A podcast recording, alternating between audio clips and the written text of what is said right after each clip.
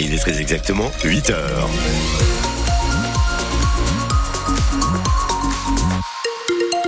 Cacaille ce matin, moins 3, moins 4 degrés, bien en dessous des valeurs de saison évidemment.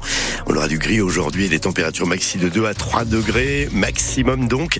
Euh, on fera un point sur votre météo dans votre commune d'ici quelques minutes dans le journal de 8 heures, présenté par Laurette Pio.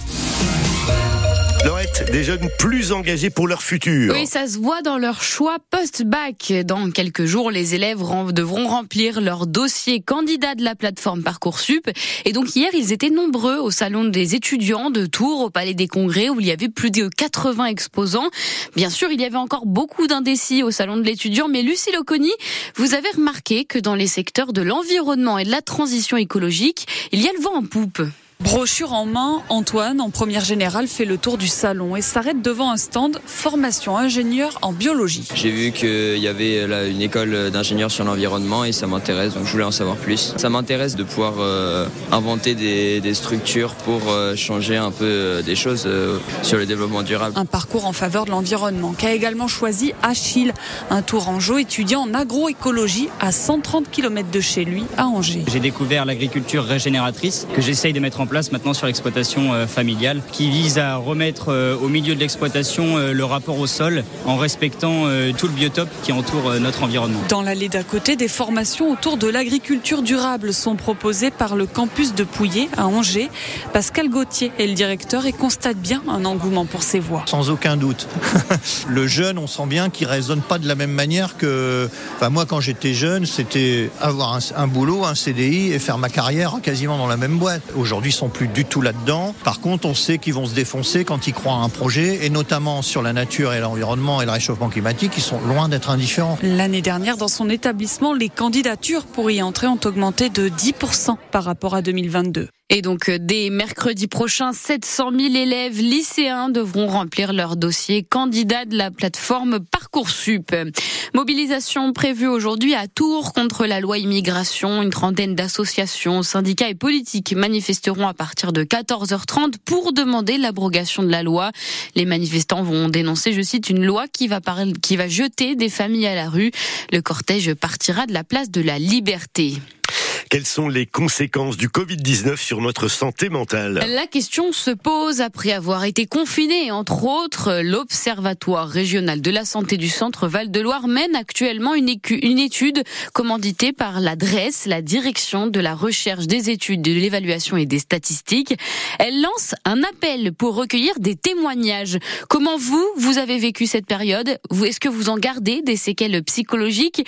Deux classes d'âge sont ciblées, Adrien Bossard. Il y a d'abord les 50-64 ans. C'est l'une des deux classes d'âge en centre Val-de-Loire à avoir le plus consommé de soins pendant la crise sanitaire, c'est-à-dire des médicaments type antidépresseurs et des consultations chez le psychiatre. Et il y a enfin les plus jeunes, les 18-24 ans, chez qui l'Observatoire régional de la santé constate une soudaine montée des hospitalisations en psychiatrie. On est passé de presque 0 à 1,5%. Arthur Guérin est l'un des sociologues de la structure. Ce qui est sûr, c'est que la crise sanitaire a impacté fortement le mode de vie euh, de toutes les classes d'âge. Effectivement, les personnes les plus fragiles, et euh, la fragilité peut être corrélée à l'âge, c'est certain, vont être plus affectées par une situation qui affecte la vie euh, professionnelle ou les études pour ce qui est des plus jeunes, qui affecte la vie familiale, la possibilité de se déplacer. En fait, en l'espace de très peu de temps, toutes ces habitudes-là ont été bouleversées. Maintenant, ils cherchent à comprendre pourquoi. Est-ce dû à leur précarité financière qui s'est accentuée pendant cette période, au fait d'avoir été confinés dans un petit logement, d'avoir été privés de sortie et donc d'une partie de leur jeunesse.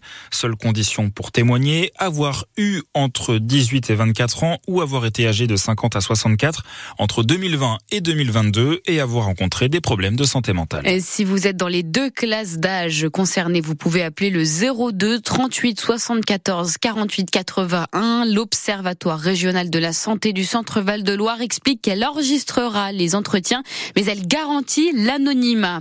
Ce sont des chiffres qui inquiètent pour la santé publique. Depuis la fin de l'épidémie de Covid-19, on observe un rebond du nombre de méningites.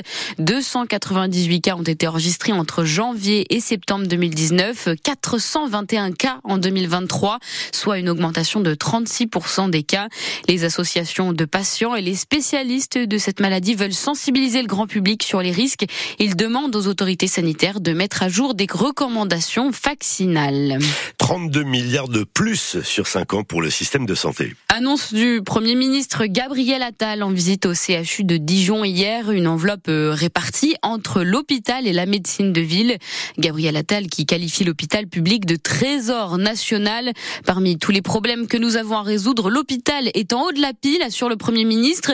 Pas de quoi rassurer Jean-Luc Jouvre, chirurgien euh, pédiatre, président de la commission euh, médicale d'établissement de l'assistance publique des hôpitaux de Marseille, membre du collectif Interhôpitaux. Actuellement, les annonces sont plus faites avec un extincteur qu'avec euh, quelque chose de réfléchi. Ça paraît peut-être un, peu dur ce que je dis, mais c'est vraiment le sentiment que l'on a quand on est sur le terrain. C'est-à-dire, bon, vous avez eu quatre ministres euh, en quelques mois, mais ne vous inquiétez pas, on va injecter des milliards dans la santé. Et puis, on aime la santé, on adore la santé. Bien, euh, maintenant, ce que l'on aimerait, c'est avoir peut-être un peu de sérénité pour traiter de sujets qui nous nous paraissent majeurs, hein, comme euh, euh l'aide médicale, comme la désertification, comme la permanence des soins qui est perdue dans pas mal d'hôpitaux, et que l'on rentre avec des vrais professionnels dans le vif du sujet. L'île de la Réunion placée en alerte orange aujourd'hui.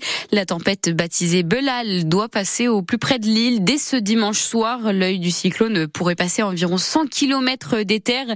Météo France prévoit des rafales de plus de 150 km heure sur les hauteurs de l'île et de fortes précipitations également sont attendues. Quelques résultats sportifs dans le département en handball. Les Chambrésiennes ont remporté leur match de poule aller en Ligue européenne en battant Zagreb 27 à 25 hier soir à domicile. Les volleyeurs tourangeaux, eux, n'ont fait qu'une bouchée de Nantes-Rezé, les battant 3-7 à 0 pour la 16e journée de Liga.